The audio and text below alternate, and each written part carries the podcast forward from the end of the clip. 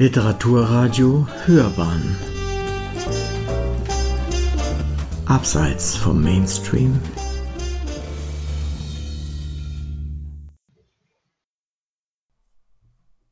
Liebe Zuhörerinnen, wir freuen uns, dass wir euch heute wieder einen neuen Roman vorstellen dürfen, der zu einer Oper wurde.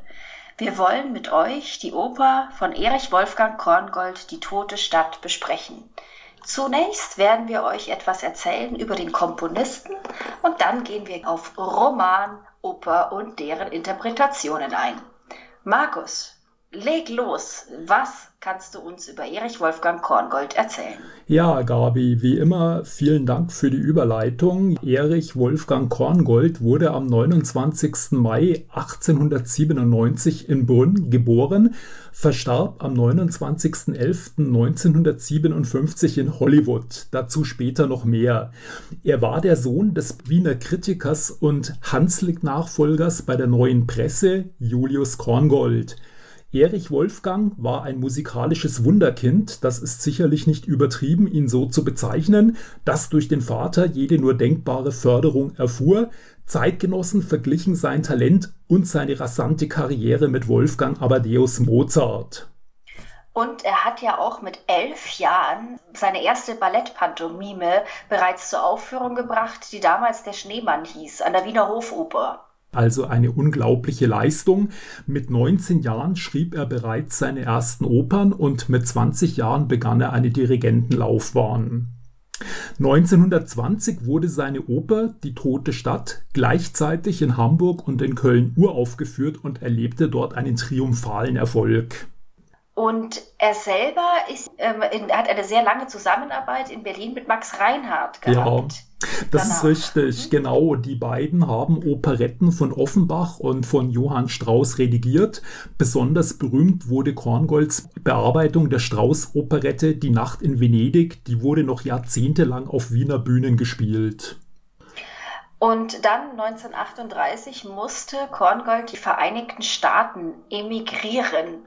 Und ähm, aus unserer heutigen Perspektive hat er dann alles dort erreicht, was es wohl als Komponist zu erreichen gibt. Er hat zwei Oscars gewonnen und sonstiges, aber er selber blieb unglücklich wenn ja, man das so sagen darf. Genau, das ist richtig. Also er wurde natürlich ein Opfer des Antisemitismus und der Nazis. Mhm. Er befand sich zu der Zeit schon in den USA, wo er übrigens erneut mit Reinhard zusammenarbeitete. Mhm. Dort erstellte er Bühnenmusik. Weltberühmt und sicherlich manchen unserer Zuhörerinnen bekannt wurde er durch seine Filmmusiken, die mhm. er für Hollywood-Klassiker der 30er und 40er Jahre schrieb. Die ganzen Errol Flynn-Filme wären ohne seine Filmmusiken unvorstellbar.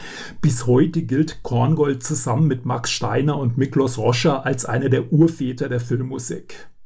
Mhm. Also er hat quasi seine Kunst, er hat sie ja, ich sage, geändert, der, der, Stil ist ein anderer geworden, wobei ich ja immer sage, da sind schon Anklänge in der toten Stadt. Das hat mich immer schon an die 50er, 60er erinnert. Wie, wie, wie ein bisschen futuristisch fast schon, ein bisschen vorauskomponierend aber er selber, wenn ich es richtig verstanden habe, wollte eigentlich weiterhin Opern machen. Egal, was diese Filmmusik Erfolg ihm gebracht hat, er wollte an sich lieber klassische, also Opernmusik ja. machen. Korngold wurde mit der Filmmusik nie so richtig glücklich. Es war für ihn letztlich doch, ich sag mal, U-Musik und keine E-Musik, eine Unterscheidung, die er in Deutschland immer sehr penibel getroffen wird. Ihn zog es nach dem Krieg auch wieder zurück nach Europa. Er wollte nach Kriegsende wieder wieder an sein produktives künstlerisches Leben in Österreich und Deutschland anknüpfen. Dort wurde er jedoch enttäuscht, weil sein Musikstil war aus der Mode gekommen und so stand die Kritik, aber auch das Publikum seinen Werken ablehnend gegenüber. Ich finde, das klingt ein bisschen so, als wie wenn äh, gerade Deutschland, Österreich in, in, den Nachkriegsjahren irgendwie besonders innovativ gewesen wären oder sonstiges. Warum aus der Mode? Ich habe so das Gefühl, dass das, das verstehe ich nicht ganz, wie du das meinst. Ja, naja, das äh, lässt sich schwer sagen, aber da er Korngold, wir kommen ja später noch dazu, ein typischer Vertreter der Spätromantik war, war das natürlich, ich sag mal, so eine Wohlfühlmusik, mit der man kurz nach Kriegsende in Mitteleuropa nichts mehr anzufangen anzufangen wusste. Also für ihn persönlich war das tragisch. Er kehrte auch sehr verbittert in die USA zurück, starb mit 60 Jahren in Hollywood, was hier im Grunde kein Alter ist, in der festen Überzeugung, dass seine Musik schon vor ihm gestorben sei. Ja, und so blieb es dann auch zwei Jahrzehnte, dass er nahezu in der Versenkung verschwunden war und dann geschah plötzlich ein Wunder, denn Mitte der 70er Jahre erfolgte eine Aufführung der Toten Stadt in New York, die sehr bekannt wurde und in Mitteleuropa hat das Münchner Rundfunkorchester 1975 eine sehr gute Platteneinspielung eben dieser Oper gemacht. Es kam dann zu, zu einer Korngold-Renaissance. Also viele europäische Bühnen nahmen das Werk Die Tote Stadt wieder in den Spielplan auf. Heute gehört es in der Opernwelt zum Festbühnenkanon. Mhm. Aber erst in den 70ern, 80ern, muss Richtig. man einfach so sagen. Erst dann. Bis heute aber wird er wieder gespielt und so weiter. So, wenn wir jetzt von dem Leben und Wirken Korngolds weitergehen und uns der literarischen Vorlage zuwenden. Es gibt ja die, den Roman, den Georges Rodenbach schrieb, äh, ein Belgier, ein sehr unbekannter Belgier, also ich kannte ihn nicht. Und ähm, es ist auch eine kleine, kurze Geschichte und aus dieser wurde dann gezogen die Oper bzw. das Libretto.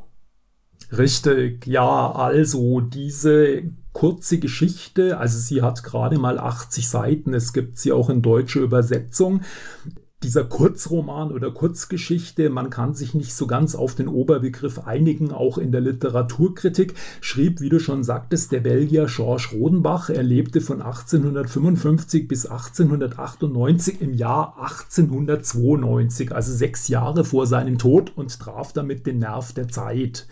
Es wird beschrieben, Hugo Vian in der Oper heißt er Paul, hat sich nach dem frühen Tod seiner geliebten Frau in die Stadt Brügge zurückgezogen, um sich sich dort zwischen Kirchen, alten Grachten und dunklen Kanälen eine melancholischen Traumexistenz hingeben zu können. Und die flämische Metropole bietet die düstere Kulisse dieses Dramas. Sie ist die eigentliche Hauptfigur. Also ich darf mal die Worte des deutschen Übersetzers von Bruche Lamort, Rodenbach hat auf Französisch geschrieben, Brügge, die tote Stadt. Ich darf also mal sein Vorwort zitieren. Eine Stadt als Vampir. Ein sehr leiser Vampir ist diese Stadt Brügge, aber deswegen nicht weniger unersättlich. Ja, was geschieht? Auf einem seiner einsamen Spaziergänge lernt Hugo die Tänzerin Jane in der Oper heißt sie Marietta kennen, die seiner Toten buchstäblich bis aufs Haar gleicht. Das kann man durchaus wörtlich nehmen. Wir kommen später noch darauf zu sprechen. Geradezu Besessen projiziert er seine Erinnerungen an die verstorbene Frau auf Jane. Er verliert sich in einer Schattenwelt zwischen Realität und Traum.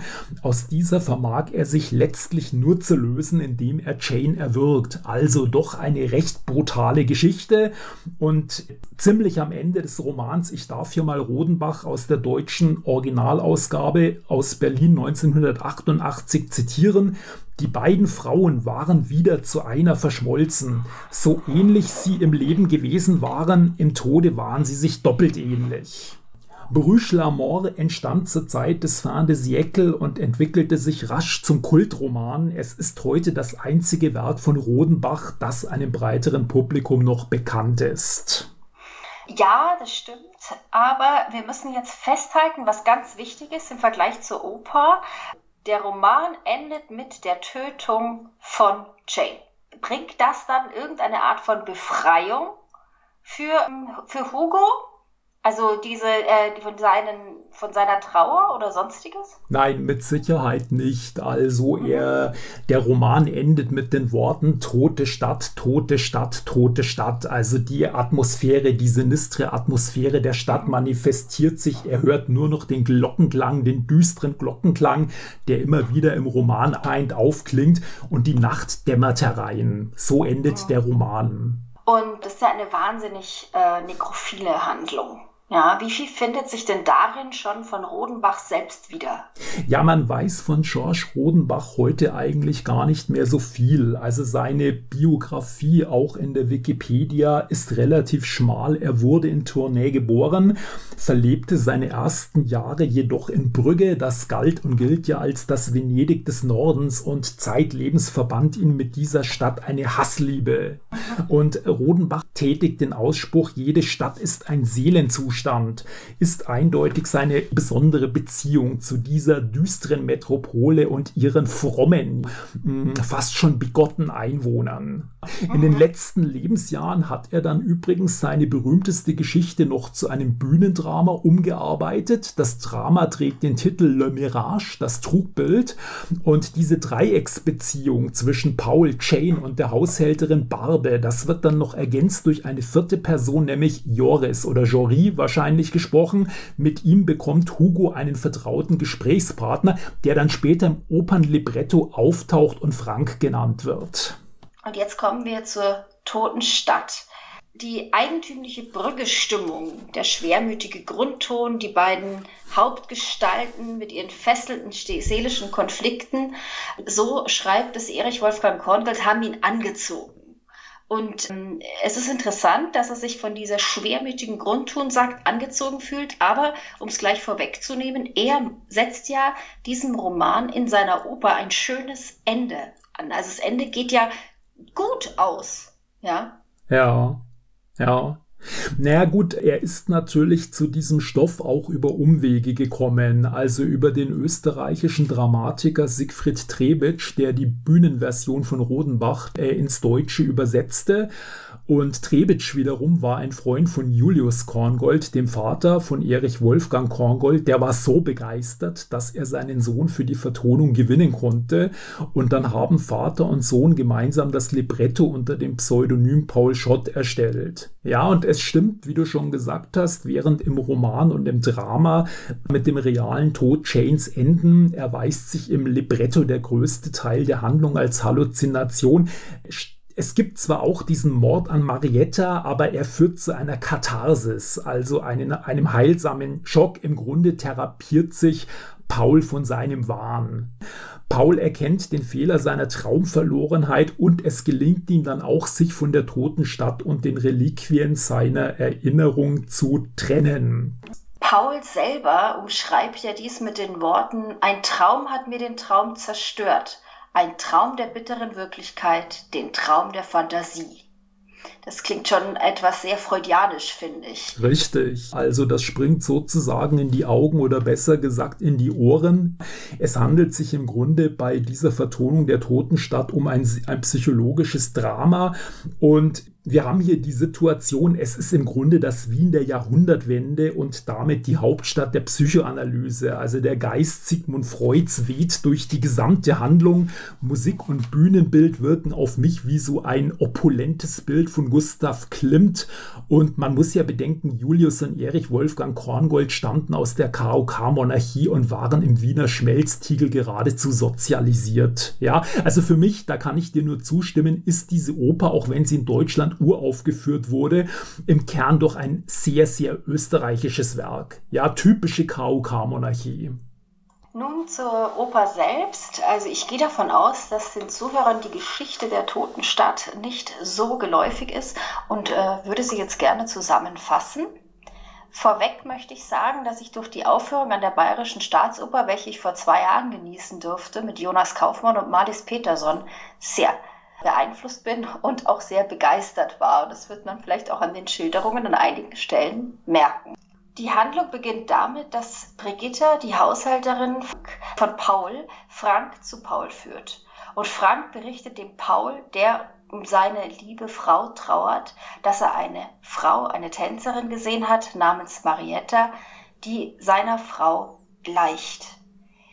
Jetzt denkt Paul, dass seine Marie auferstanden ist und fängt an, mit seiner verstorbenen Frau zu kommunizieren.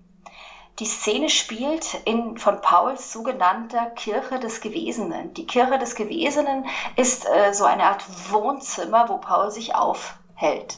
Paul wird vorgestellt als tief nachdenklicher, gar depressiver Mann, der seiner Frau Marie nachtrauert und jetzt durch diese fast schon wie ein Hoffnungsschimmer, die ihm Frank herangetragen hat, lebt die Erinnerung, leben die Bilder auf. Und in dieser Stimmung erscheint ihm auch noch Marie und versichert ihm, dass sie sich wieder treffen werden.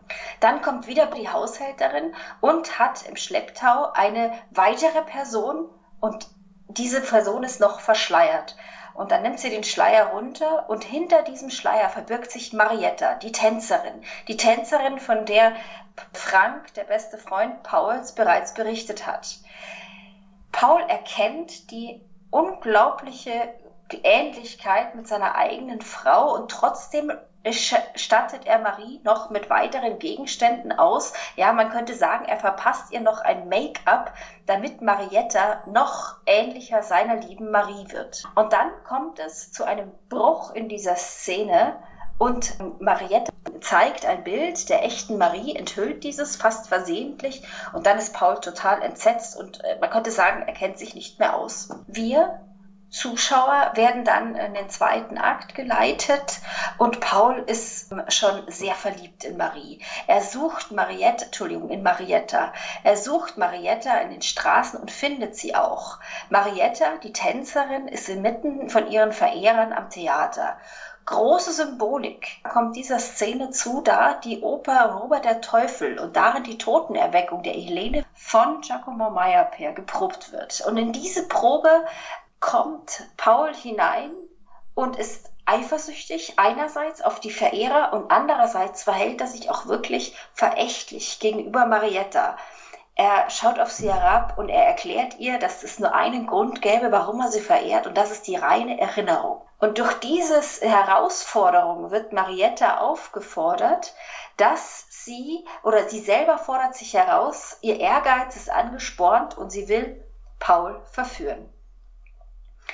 Im dritten Akt sind dann wieder Marietta und Paul und Marietta versucht Paul davon zu überzeugen, dass sie einen Alleinanspruch auf ihn erheben will. Und sie provoziert ihn, indem sie seine sozusagen Heiligtümer, insbesondere einen Haarzopf seiner Frau an sich nimmt. Und da kommt es dann zum dramatischen Höhepunkt und Paul erwürgt Marietta mit genau diesem Haarzopf seiner Marie. Und jetzt auch wieder in der Oper kommt jetzt der große, ich nenne es mal Stimmungswechsel. Paul wacht auf aus seinem Roman, aus seinem Wahn, ja, und bekommt mit, dass das Zwischenspiel, was wir Zuschauer gesehen haben mit Marietta, wie er sie kennt, wie er am Theater ist, wie er ähm, mit ihr in Verbindung tritt, wie er mit ihr streitet und bis zu ihrem Tod, dass das eine reine Illusion war.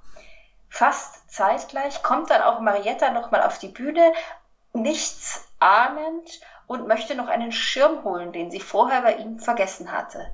Und das ist dann so das entscheidende Erlebnis, dass auch auf den Rat Franks hin Paul sich dafür entschließt, Brücke zu verlassen und auch mit diesem Verlassen von Brücke wohl seine Illusionen, seine Wahnvorstellungen und vielleicht auch einen Teil seiner Trauer um Marie hinter sich zu lassen. Und damit endet die Oper und wie unsere Zuhörerinnen feststellen können, nicht so wie im Roman. Im Roman ist Marietta Jane genannt tot. Ja, vielen Dank, Gabi, für die Zusammenfassung. In der Tat, die Therapie ist gelungen. Paul kann sich von dem Vampir, von diesem städtischen Vampir lösen. Ja, wie schon gesagt, die beiden Korngolds haben die Handlung stark verändert. Rodenbach war französischer Symbolist. Mich persönlich hat die ganze Geschichte sehr stark an Edgar Allan Poe erinnert beispielsweise den Untergang des Hauses Ascher oder Legea, wo wir ja auch Tote haben, die wiederkehren. Jetzt muss man bedenken, Poe war damals oder seine Werke waren schon seit 50 Jahren auf dem Markt und trotz gewisser Ähnlichkeiten ist doch der eklatante Unterschied der, dass bei Poe die Toten wieder auferstehen, bei Rotenbach und Korngold bleiben sie in ihren Gräbern. Gott sei Dank muss man fast sagen. So endet die Oper dann auch mit den Worten Leben trennt vom Tod, grausam Machtgebot, harre mein in lichten Höhen, hier gibt es kein Auferstehen, mit dem Schlusswort Pauls ja, Realismus siegt über Romantik, könnte man sagen, ja. weil es ist auch eine, ich finde, in diesen Sätzen ist auch eine gewisse Akzeptanz, dass es seine geliebte Marie nicht mehr gibt und er wird sie auch nicht in Brücke finden und dass er sich durch die Verabschiedung von der Stadt vielleicht auch davon verabschieden muss und es ihm dann aber vielleicht in seiner Trauer etwas Erleichterung bringt. Genau, ja, genau. Gar nicht Markus, bisher gar nicht haben wir den Aspekt der Musik bisher besprochen. Wie würdest du die Musik beschreiben? Es gibt ja unendlich, ich sag mal, er hat ja unglaublich abgeschrieben, leicht verändert von anderen. Vielleicht magst du uns dazu ein bisschen was sagen, weil das finde ich ist immer sehr spannend. Ja. ja wo hat wer von wem abgeschrieben? Es war Korngolds erstes großes Bühnenwerk und auch sein erfolgreichstes. Er abgeschrieben, das hätte er vermutlich nicht gern gehört. Es gibt starke musikalische Einflüsse von Richard Strauss Zitate aus der Salome und aus Elektra, auch von Giacomo Puccini. Vieles erinnert stark an die Turandot. Es entbehrt nicht einer gewissen Ironie, da Strauss und Puccini sich als die musikalischen Zeitgenossen in herzlicher Ablehnung gegenüberstanden. Und Korngold hat ihre beiden Kompositionsstile geradezu genial zu, zu einer atmosphärischen Einheit verbunden. Strauss und Puccini waren auch von Korngold begeistert, also beide haben doch immer wieder seine Musik betont und hervorgehoben, welche Talente in diesem Wunderkind stecken.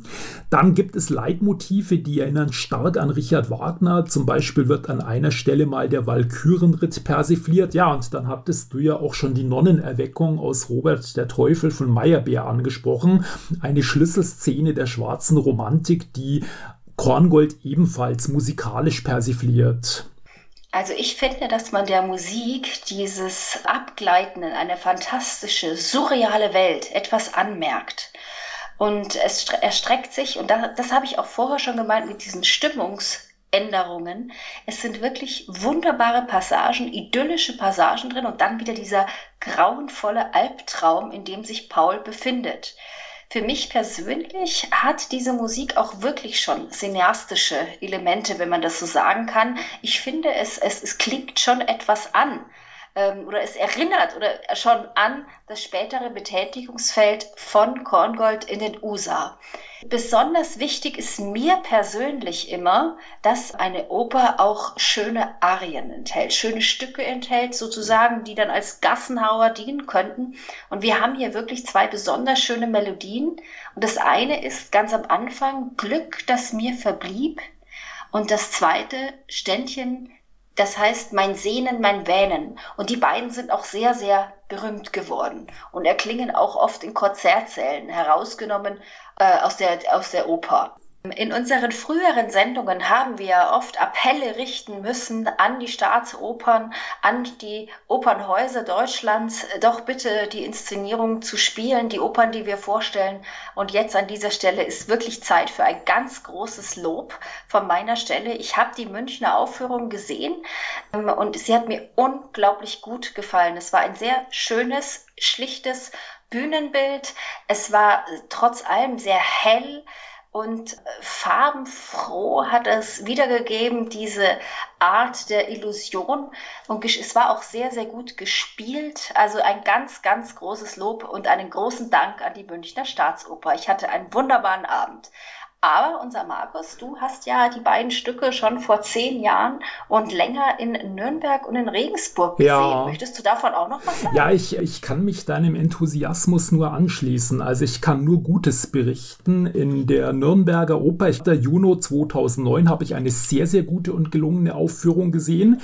Und in Regensburg, wo ich ja wohne, im April 2011 ebenfalls eine sehr stimmige, atmosphärische, gelungene, klangvolle Aufführung Aufführung, also so dass ich dir nur beipflichten kann und sagen kann, hier haben die bayerischen Bühnen wirklich ihr Bestes gegeben. Und dürfen das ruhig weiterhin tun.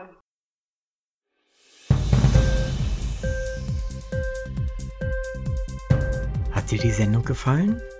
Literatur pur, ja, das sind wir. Natürlich auch als Podcast. Hier kannst du unsere Podcasts hören. Anchor, Spotify, Apple Podcast, iTunes Google Podcasts, radio.de und viele andere mehr.